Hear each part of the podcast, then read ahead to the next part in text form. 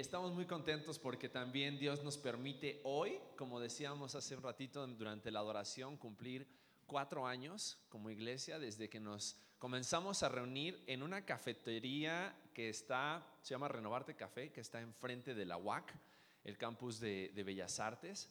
Comenzamos ahí hace cuatro años y, y Dios nos ha dado sorpresa tras sorpresa, eh, bendición tras bendición. Y damos tantas gracias a Dios y gloria a Dios porque nada de lo que hoy podemos ver y podemos disfrutar de su obra hubiese sido posible de no haber sido por Él. Porque Él ha sido fiel, porque Él nos ha sostenido, porque Él y su palabra han traído también durante estos cuatro años el consejo necesario que cada uno de nosotros ha necesitado escuchar de parte de Dios. Eh, me pongo a pensar, yo creo que en estos últimos cuatro años he predicado más que en los primeros 27 años de mi vida. igual, ¿no? Te sientes igual. Ha sido hermoso ver cómo Dios cada semana ha traído ese, ese mensaje que Él quiere que escuchemos. Y, y sabes, en esta mañana quiero compartir contigo algo que tal vez saliendo un poco de la serie de lecciones de la realeza, Hoy quisiera hablarte acerca del poder del Evangelio. Porque si hay algo que nos ha sostenido y hay algo que Dios ha mostrado evidente durante estos últimos cuatro años, es el poder que el Evangelio tiene en nuestras vidas. Y nada de lo que nosotros hacemos, nada de lo que nosotros decimos tiene sentido si no es por el Evangelio de Jesucristo. Si no es por ese mensaje tan especial que un día escuchamos. Y vamos a estar hablando acerca de, a veces cuando pensamos en el Evangelio, pensamos en simplemente la salvación que recibimos cuando hacemos esa decisión de creer en Cristo Jesús, pero me gustaría que hoy abarquemos un poco más acerca de lo que realmente significa el Evangelio. Y cómo el Evangelio tiene una parte importante en todas nuestras vidas, no solamente el día que tú decidiste pedirle a Cristo que Él te salve sino cada día de tu vida desde ese día. El Evangelio ha estado obrando y trabajando en cada uno de nuestros corazones y lo va a seguir haciendo. Entonces me gustaría que podamos ahondar un poco en este, en este mensaje, el poder del Evangelio de Jesucristo. Y vamos a buscar en nuestras Biblias Romanos capítulo 1, versículos 16 y 17. Y vamos a partir de lo que, de lo que dice este pasaje en Romanos capítulo 1, versículos 16 y 17. Y dice así la palabra de Dios, si no tienes una Biblia, los versículos van a aparecer en la pantalla en cualquier momento. Pero dice así, porque no me avergüenzo del Evangelio, porque es poder de Dios para salvación. A todo aquel que cree al judío primeramente y también al griego. Porque en el Evangelio la justicia de Dios se revela por fe y para fe, como está escrito, mas el justo por la fe vivirá. Y lo primero que tenemos que entender acerca del Evangelio es que sí, el, el Evangelio es el mensaje. Es ese mensaje especial que un día recibimos, que un día escuchamos, pero recién leíamos ahí que este mensaje, el Evangelio, tiene poder. Y el poder que tiene el Evangelio es un poder que sobrepasa todo entendimiento. Muchas veces cuando de repente pensamos en, las formas en la cual nuestra sociedad intenta motivarnos, intenta eh, hacernos un coco wash a veces con el positivismo y con el humanismo, y donde intenta muchas veces levantarte de ese estado apático o de un estado antisocial. Tenemos que entender que el Evangelio de Jesucristo, el mensaje de Jesucristo, es el único mensaje que tiene poder para cambiar vidas. Y lo que comienza diciendo este pasaje en Romanos capítulo 1, versículos 16 y 17, es que este mensaje tiene poder de Dios para salvación a todo aquel que cree. Hace unas semanas atrás estaba hablando con una persona y, y me decía, Pablo, ¿qué es realmente lo que nos condena? Porque sí, todos somos pecadores y ahorita vamos a hablar acerca de eso. Pero ¿sabes cuál es el problema mayor del hombre? Que aún siendo pecador y sabiéndose pecador, decide no creer en Cristo Jesús como el único Salvador. Y sabes, es nuestra incredulidad lo que nos condena. Porque todos tenemos, la palabra de Dios en Juan 3:16 dice que de tal manera amó Dios al mundo que ha dado a su Hijo unigénito para que todo aquel que en Él cree. La oportunidad de ser salvo es para todos. Es para todos aquellos que decidan creer. Y dice, termina Juan 3:16, para que no se pierda, sino que tenga vida eterna. Y este mensaje es un mensaje muy especial. Y me gustaría que veamos una diapositiva que, que nos va ayudar a explicar y a entender qué significa este mensaje. Porque Primera de Corintios capítulo 1 versículo 17 el apóstol Pablo dice, "No me envió Cristo a bautizar, sino a predicar el evangelio, no con sabiduría de palabras, para que no se haga vana la cruz de Cristo." Sabes, el Evangelio de Jesucristo, el mensaje del Evangelio, el Evangelio significa buenas nuevas. El mensaje de buenas nuevas de Jesucristo no es un mensaje complejo, no es un mensaje abstracto, no es un mensaje que solamente los iluminados pueden entender o compartir. El mensaje de Jesucristo, dice el apóstol Pablo, no tiene nada que ver con la sabiduría de palabras, tiene que ver con la sencillez del poder de la cruz de Jesucristo. Y me gustaría que veamos en esta diapositiva cuál es ese mensaje y qué es lo que tenemos que entender acerca del mensaje del Evangelio. Porque el mensaje del Evangelio comienza con la caída.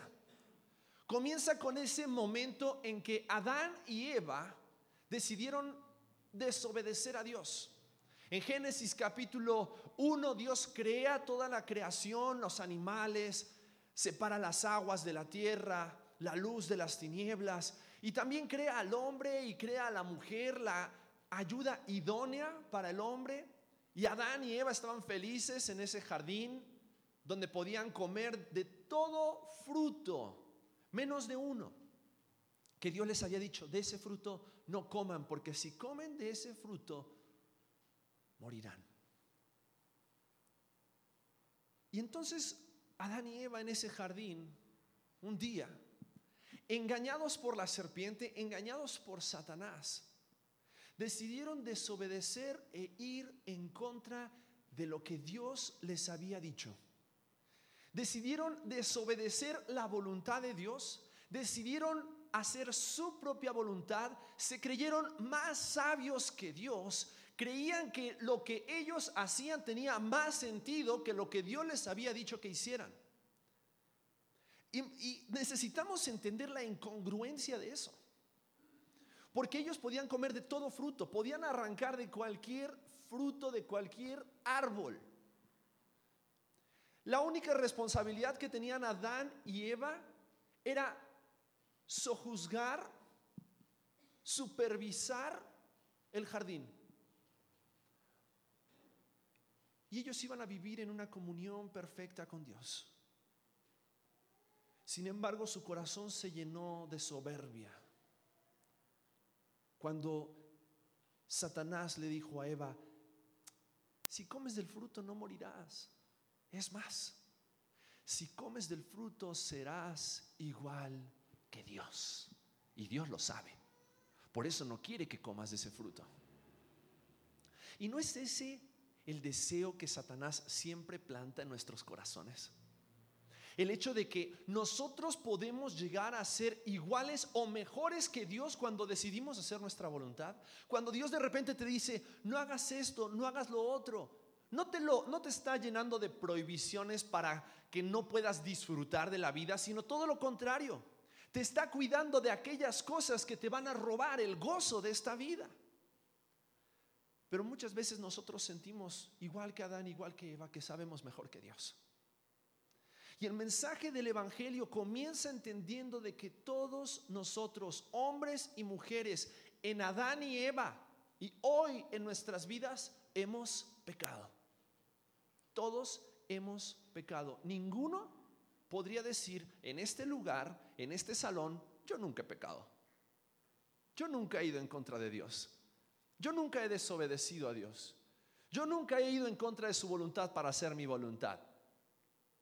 Todos hemos pecado. La Biblia dice, no hay justo ni a un uno, no hay quien haga lo bueno, no hay quien busque a Dios. Todos hemos caído en pecado. Pecados como la mentira, pecados como la desobediencia, pecados como el orgullo, como la soberbia, como la ira, pecados como las malas palabras, palabras que destruyen y hieren en lugar de palabras que edifican y bendicen. Todos hemos pecado, de palabra, de hecho y aún de pensamiento. Porque mismo Jesús, conociendo el corazón de los hombres que lo seguían, en un momento les dijo, ustedes han escuchado de que no deben adulterar, de que no deben caer en pecado sexual con la mujer de su prójimo. Pero déjenme decirle algo, si ustedes miran a una mujer para codiciarla, ya adulteraron con ella en su corazón. Todos en algún momento hemos pecado. Y este mensaje del Evangelio comienza entendiendo y aceptando la realidad de que todos somos pecadores. Y porque todos somos pecadores, ninguno de nosotros tiene la capacidad de llegar a Dios por sus propios medios. Ninguno de nosotros es suficiente bueno para llegar a Dios. Ninguno de nosotros puede hacer cosas suficientemente buenas como para llegar a Dios. Por lo tanto, Dios decidió venir a este mundo por medio de su Hijo Jesucristo para que el hombre sin pecado, porque Jesús nació de una virgen, nació de María, y el hombre que nació sin pecado y vivió sin pecado durante 33 años, al morir en la cruz, derramar su sangre y resucitar al tercer día, esa obra perfecta que Cristo Jesús, de la cual cantábamos recién, esa obra perfecta de Cristo Jesús es lo único que nos puede dar salvación. Y a veces este mensaje se puede llegar a tornar en algo muy recurrente, algo a lo cual tal vez muchas veces de repente lo hemos compartido, lo hemos escuchado, lo has escuchado de parte mía, de parte de Alex, de parte de predicadores en este escenario. Pero tenemos que entender que el poder del mensaje va mucho más allá que simples palabras. Porque dice la palabra de Dios de que tú y yo estábamos perdidos, como ovejas sin pastor. Mas Dios cargó en Jesús tus pecados y mis pecados, para que nosotros por medio de la obra de Jesucristo podamos ser salvos. Tú y yo debíamos morir en la cruz. Tú y yo debíamos haber sido sacrificados a causa de nuestros pecados. Dios en Génesis nos cuenta la historia de Noé. ¿Alguno ha escuchado la historia de Noé? Sí, los animales en el arca.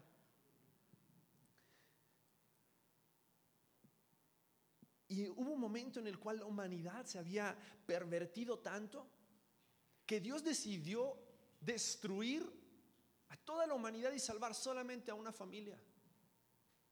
Solamente a una familia para que después de parte de esta familia volviera a comenzar la humanidad sobre esta tierra.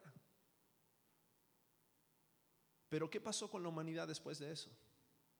Se volvió a pervertir. El hombre se pervirtió contra el hombre, la mujer se pervirtió contra la mujer. Y llegamos a hoy, 2015, donde vemos violencia, donde vemos maldad, donde vemos destrucción, donde vemos terror. Y el hombre sigue sin aprender la lección. Pero cuando Dios destruyó a toda la humanidad y salvó a una familia, Dios ya tenía planeado de que esa no iba a ser la solución definitiva para el problema del pecado del hombre. Porque Dios estuvo dispuesto para salvar a toda la humanidad a entregar al único miembro de su familia, a su Hijo Jesucristo, al unigénito Hijo de Dios. Y podríamos pasar horas hablando acerca de lo que Cristo pasó en la cruz. Podríamos pasar acerca del tormento, de los latigazos, de la gente que le escupió, la gente que, que lo insultó, de la gente que le dio la espalda. Pero sabes, la obra de Cristo, la culminación de la obra de Cristo fue cuando sus manos perforadas, sus pies perforados, su frente rasgada por la corona de espinas, su espalda rasgada por los látigos. Jesús derramó toda su sangre. Porque la Biblia dice que sin el derramamiento de sangre no hay remisión de pecados. Para que por medio de su sangre tus pecados y mis pecados fueran lavados, limpiados, perdonados. Ese mensaje de, la salvación, ese mensaje del Evangelio es precioso. Porque ni tú ni yo merecíamos que el Hijo de Dios muriera en la cruz, sin embargo, por amor. Porque Romanos 5.8 dice, mas Dios muestra su amor para con nosotros en que siendo aún pecadores, Cristo murió por nosotros, por amor, aun cuando Dios sabía de que eras pecador y vas a seguir siendo pecador Cristo decidió morir por ti. Eso a mí me vuela la cabeza. Pensar de que a Dios no le sorprende que hayas pecado o que sigas pecando. A Dios no le sorprende la condición en la cual vienes hoy a la iglesia. A Dios no le sorprende que hoy vienes con una cara y adoras, levantas tus manos y de repente entre la semana estuviste dándole vuelo a la hilacha. Y te entregaste a pasiones, te entregaste a la desobediencia, te entregaste a la rebeldía, te entregaste a un montón de pecados. Porque la obra de Cristo en la cruz es suficiente para darte salvación a ti y darme salvación a mí, no importa qué tan pecadores seamos. No importa qué tan profundo, qué tan lejos hayamos caído qué tanto nos hayamos alejado, la salvación, la obra de Cristo es perfecta. Porque Jesucristo no solamente, aún a pesar de nuestra caída, vino a morir, nos ofrece salvación, sino que también nos ofrece restauración. Porque Jesucristo nos ha dado su Espíritu Santo para que por medio de su Espíritu comience un proceso desde el día que tú recibiste a Cristo de restauración. Porque estamos dañados. ¿Se acuerdan esa serie? Estamos bien dañados. Pero Cristo Jesús, por medio de la salvación que Él nos ha dado y de su Espíritu Santo, Él está restaurando y transformando y cambiando todas nuestras vidas. Y la obra que Él comenzó en nosotros, dice, la perfeccionará hasta el día de Jesucristo. Él seguirá restaurándonos hasta que llegue el momento de la glorificación. Y esa es nuestra última esperanza el momento en el cual podamos estar en la presencia de Dios, ya no con este cuerpo carnal sujeto a pasiones pecaminosas, sino cuando estemos en la presencia de Dios con un cuerpo transformado, glorificado, y podamos alabarle sin tener que estar pensando en cochinadas. Y podamos adorarle en espíritu y en verdad. Sabes, cuando predicamos solamente acerca de la obra de Cristo, pero no entendemos de que no merecemos la obra de Cristo. Cuando predicamos acerca de la salvación, pero no entendemos que la salvación no solamente es un momento de nuestras vidas cuando, cuando escuchamos el mensaje, sino que es todo el proceso a partir de ese momento donde Dios restaura nuestras vidas hasta el momento en que estemos en la presencia de Dios. Porque Tesalonicenses, primera Tesalonicenses capítulo 4, Dice que nosotros los que hayamos quedado seremos arrebatados juntamente con aquellos que han muerto antes que nosotros. Y nos encontraremos en las nubes con Jesucristo para pasar el resto de la eternidad con Él. Y esa es la promesa de la glorificación. Donde nuestros cuerpos ya no estarán sujetos al pecado, sino que nuestros cuerpos serán instrumentos para adorar y exaltar a aquel que entregó todo por ti y por mí. Sabes, el mensaje de Jesucristo, el mensaje del Evangelio tiene poder. Tiene poder para transformar al más pecador. tiene poder para transformar al que está más lejos de Dios. Y sabes, en estos cuatro años y en los años que nos quedan como iglesia hasta que Cristo vuelva, queremos que el centro de nuestra predicación, el mensaje más importante desde este púlpito sea el mensaje del Evangelio. Porque mis palabras no van a cambiarte.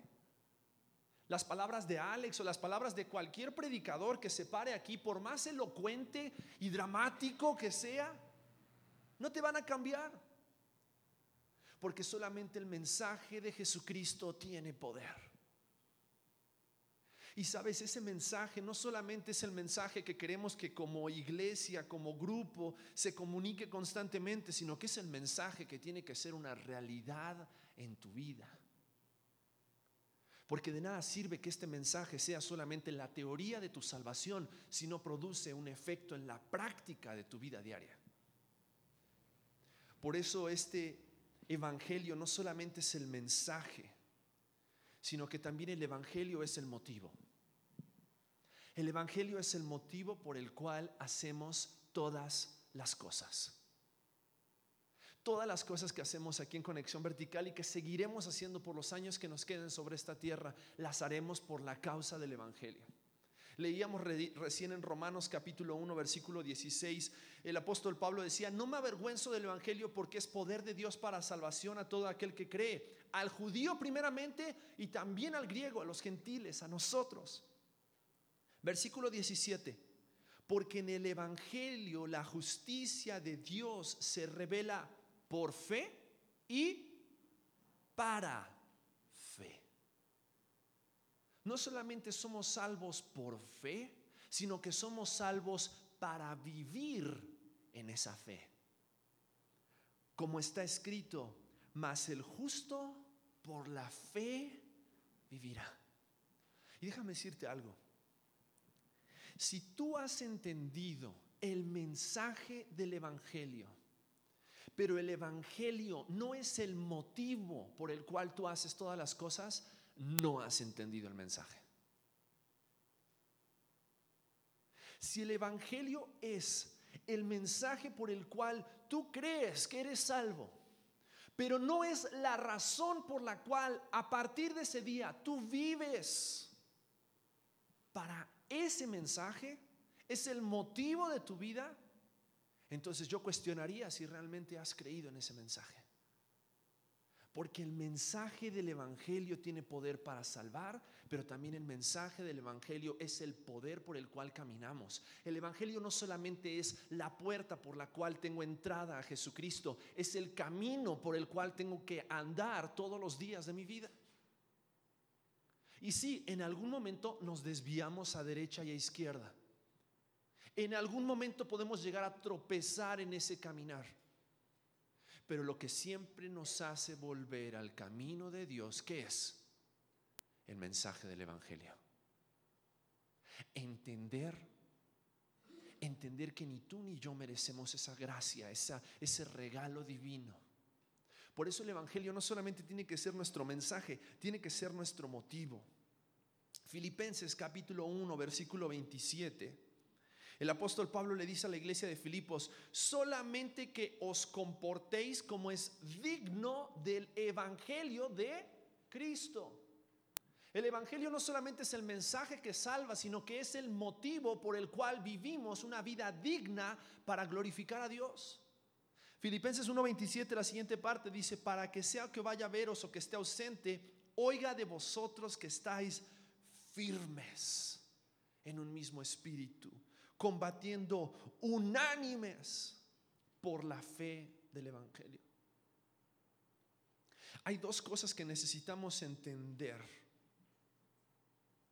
y dos motivos por los cuales Dios también sigue haciendo esa obra en nuestra vida. El primero es que Dios quiere que nosotros crezcamos en el conocimiento de su santidad. Pero lo segundo es que Dios quiere que nosotros crezcamos en el conocimiento de nuestro pecado. Y cuando nosotros entendemos esas dos realidades, de que Dios es un Dios santo Y no hay nada que nosotros podamos hacer porque somos pecadores y constantemente caemos. Lo mejor que podemos hacer es abrazarnos a la cruz de Cristo. Para que en medio de nuestra debilidad, en Él podamos ser fuertes. Pero para eso Dios quiere que nosotros crezcamos en ese conocimiento. El apóstol Pablo decía, toda la religión, todo el conocimiento que yo tengo acerca de Dios, nada de eso es suficiente comparado con el amor de Jesucristo y conocerle a Él más, no a una religión, sino a Cristo. Cristo. Ahora, hay dos, dos peligros acerca de la motivación de nuestro corazón acerca del Evangelio. El primer peligro acerca de la santidad de Dios es querer cumplir con la santidad de Dios en lugar de adorarlo porque Él es un Dios santo. Y el peligro acerca de nuestro pecado es aparentar que no somos pecadores en lugar de obedecerlo y vivir una vida en constante confesión y arrepentimiento para glorificar a Dios. El Evangelio de Jesucristo no solamente tiene que ser el mensaje que nosotros hablamos, tiene que ser el motivo por el cual vivimos. Porque Dios es un Dios santo y nosotros somos pecadores. Necesitamos que el Evangelio de Jesucristo esté transformando, renovando, restaurando nuestras vidas todos los días. Yo no soy un esposo perfecto, Pregúntenle a mi esposa y les dirá y dará testimonio de eso. Y necesito de Jesucristo todos los días. Necesito del Evangelio todos los días. Necesito crecer en el conocimiento de qué tan pecador soy. Para entonces, en lugar de aparentar, obedecer a Dios, porque Dios es un Dios santo que no está esperando que tú cumplas con su expectativa de santidad. Porque por eso Él mandó a Jesucristo a morir en la cruz, porque ni tú ni yo jamás íbamos a cumplir con su expectativa de santidad. Dios no quiere que tú cumplas. Dios quiere que tú te postres delante de Él y le adores y reconozcas su santidad. Porque si no nos convertimos en farsantes de la vida cristiana. Personas que están todo el tiempo tratando de cumplir en lugar de personas que vienen con un corazón delante de Dios reconociendo que no son y quien es Él, por lo tanto deciden obedecer en lugar de aparentar vidas que no tienen a Dios. Jesucristo, el mensaje del Evangelio tiene que ser nuestro motivo. Constantemente necesitamos recordarnos el Evangelio de Jesucristo en todo lo que hacemos en aquellas cosas que no te crees suficiente, en aquellas cosas que no te crees capaz de sobrellevar, en aquella prueba que sientes que es demasiado difícil para ti, en aquel pecado que tú sientes que no puedes dejar. Necesitas volver a predicarte el Evangelio de Jesucristo. No para recibir de nuevo el mensaje, sino para que en el día a día Él sea el motivo por el cual tú vives ese mensaje. Y sabes, como iglesia queremos que el centro de todo lo que hacemos sea el Evangelio. Queremos que el Evangelio llene nuestras mentes, llene nuestros corazones, llene nuestras vidas. Queremos que ese sea el deseo de tu corazón. Que no solamente recibas a Jesucristo como tu Salvador personal, pero después hagas de tu vida un papalote. Sino que Jesucristo llene todo lo que eres y todo lo que haces. Porque Jesucristo y el mensaje del Evangelio no solamente es el mensaje, el motivo, sino que también es el método. Es el método por el cual este mundo puede ser salvo. Porque tú ya disfrutaste del mensaje. Tú ya tienes una esperanza, tú ya tienes salvación en Cristo. Puede ser. Y es el motivo de tu vida. Pero a través de que tú vivas ese mensaje es que Jesucristo va a alcanzar a este mundo que está perdido. Él es el medio. El Evangelio es el medio brillando a través de nosotros. Dice el apóstol Pablo que nosotros somos como vasos de barro y lo más importante de un vaso de barro no es lo exterior, sino es el contenido de ese vaso de barro. Y el apóstol Pablo decía, nosotros somos vasos de barro y tenemos algo precioso dentro nuestro que es el Evangelio. Y el mensaje de Jesucristo, el mensaje del Evangelio es el medio para que este mundo sea salvo. Y sabes, a través de que este mundo pueda ver nuestra unidad, que este mundo pueda ver el amor, que este mundo pueda ver el servicio, que este mundo pueda ver la fe, pueda ver la esperanza, pueda ver nuestra obediencia, es que este mundo va a ver a Jesucristo y este mensaje que ha transformado y trastornado nuestras vidas.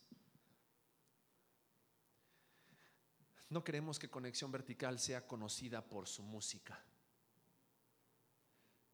aunque tenemos muy buena música, gracias a Dios. No queremos que Conexión Vertical sea conocida por sus jóvenes, porque, ah, porque el 75% de ellos está tatuado. No, no es cierto. No queremos que Conexión Vertical sea conocida por, porque, o sea, son todos eruditos de la palabra de Dios y wow, ¿cuántos saben? Queremos que Conexión Vertical sea conocida porque el Evangelio es real en nuestras vidas.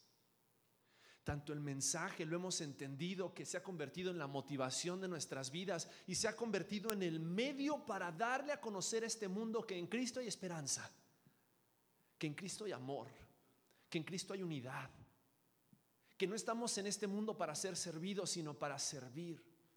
Que no estamos en este mundo para que este mundo sea apantallado por la calidad y por la cualidad de los cristianos, sino por el mensaje del Evangelio que ha transformado nuestras vidas. Porque el Evangelio de Jesucristo es el medio para que más personas procedan al arrepentimiento.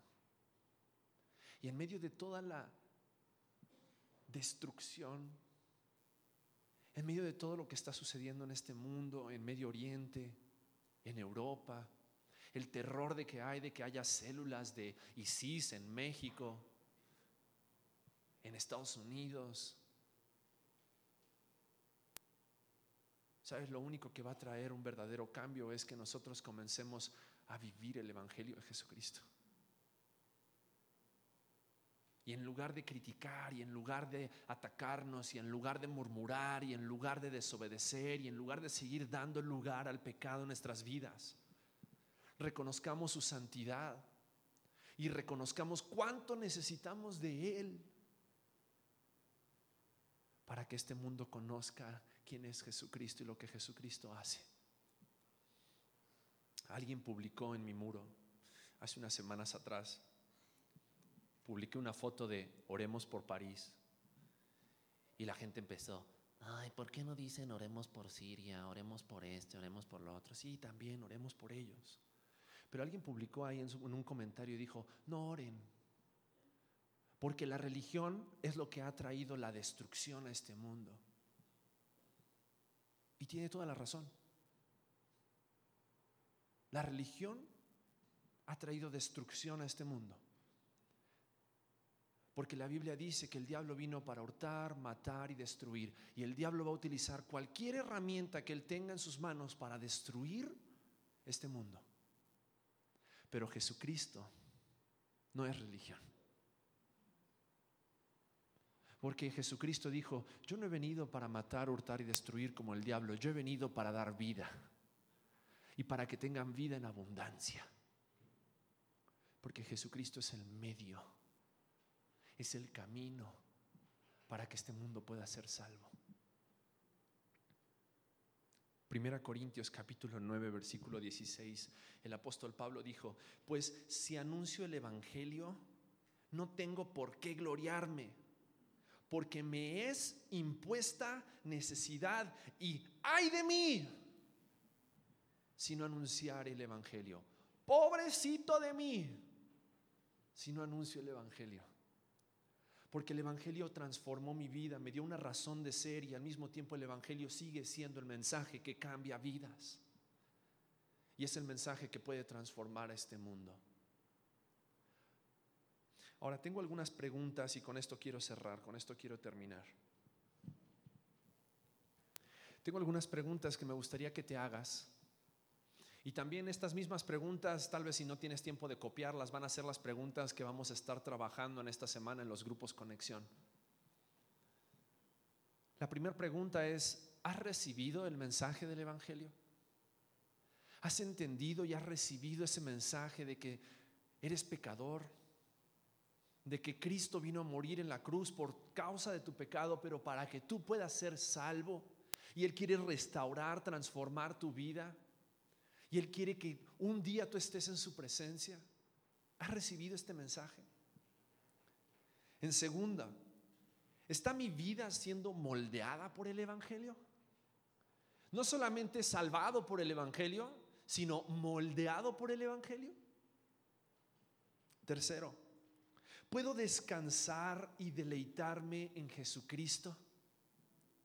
Puedo saber de que en Cristo nada me falta.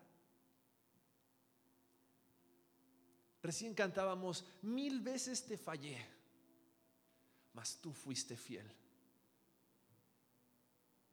Puedo descansar en Jesucristo y, eso es una realidad en mi vida. Cuarto, ¿es la confesión y el arrepentimiento algo real en mí? Vivo constantemente consciente de cuánto necesito de Jesucristo y del Evangelio en mi vida. No para cumplir su expectativa de santidad, sino para que mi vida constantemente sea santificada, transformada por el Espíritu Santo que me postro de rodillas y confieso y me arrepiento de mis pecados. Cinco. Soy intencional en buscar oportunidades de dar a conocer las verdades acerca del Evangelio. Porque si conoces, has experimentado, pero no hablas del Evangelio, no sé en qué Evangelio has creído. Porque el Evangelio de Jesucristo es algo que no podemos quedarnos para solamente nosotros. El Evangelio de Jesucristo tiene que ser comunicado y compartido y mostrado a este mundo.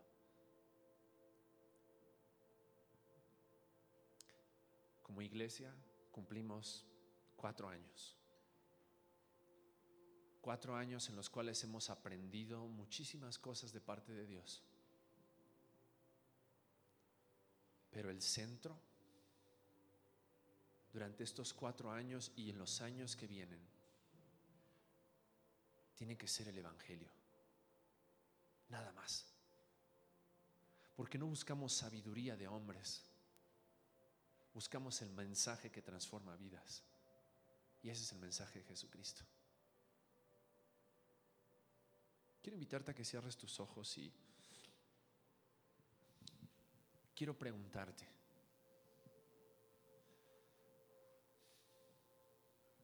¿Has recibido el mensaje del Evangelio?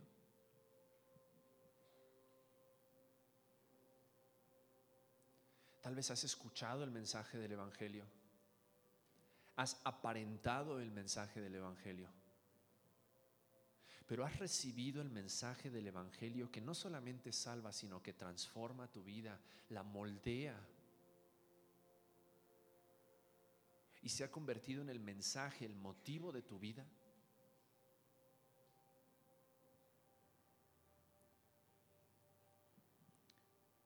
Si nunca antes has recibido este mensaje de salvación, es momento para que hoy le digas a Jesucristo, ahí donde estás, Jesús, reconozco que he pecado, reconozco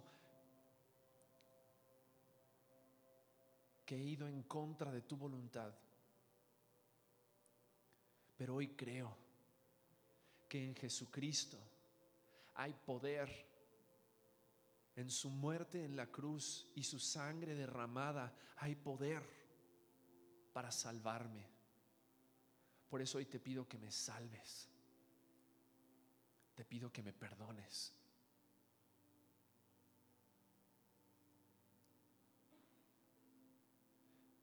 Si esa es tu oración en esta mañana y le estás diciendo a Dios, Dios, perdóname por mis pecados, sálvame, creo en este mensaje, el mensaje del Evangelio.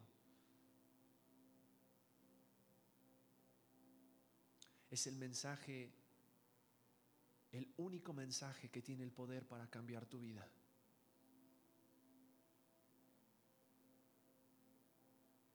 Alguien así que hoy haya decidido poner su fe en Jesucristo, quisiera dar gracias a Dios y orar por ti en este momento. ¿Alguien así? Levanta tu mano arriba y abajo. Gracias a Dios. ¿Alguien más? Gracias a Dios. Gracias a Dios.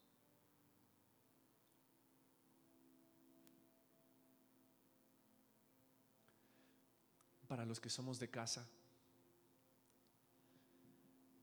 si el Evangelio no es el motivo, si el Evangelio no es el medio a través del cual otras personas están siendo salvas por medio de ti, es momento de poner en orden cosas en tu vida para que sea el Evangelio constantemente predicado en tu mente, y que el Evangelio realmente cause ese impacto en nuestros corazones, que nos haga vivir de una manera diferente.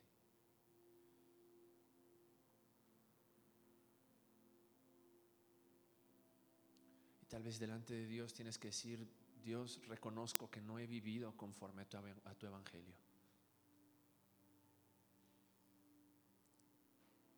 Pero te necesito y quiero que tu evangelio transforme mi mente, mi corazón. Y la próxima vez que quieras discutir, por discutir, acuérdate del evangelio. La próxima vez que quieras insultar, acuérdate del evangelio. La próxima vez que quieras desobedecer y tu corazón se llene de rebeldía, acuérdate del evangelio. ¿Cuánto necesitamos del Evangelio en nuestras vidas? Padre, gracias Señor por tu, por tu palabra y por el Evangelio que, que transforma nuestras vidas, que trastorna nuestros corazones. Gracias Dios por estos cuatro años. Cuatro años de ver tu bendición, ver tu fidelidad, ser probados por ti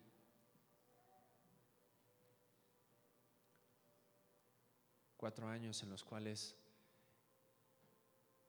hemos visto a muchas personas pasar de muerte a vida por este precioso mensaje del Evangelio.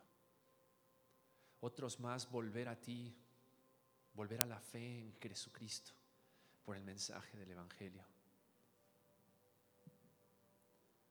Padre, queremos pedirte que nos sigas usando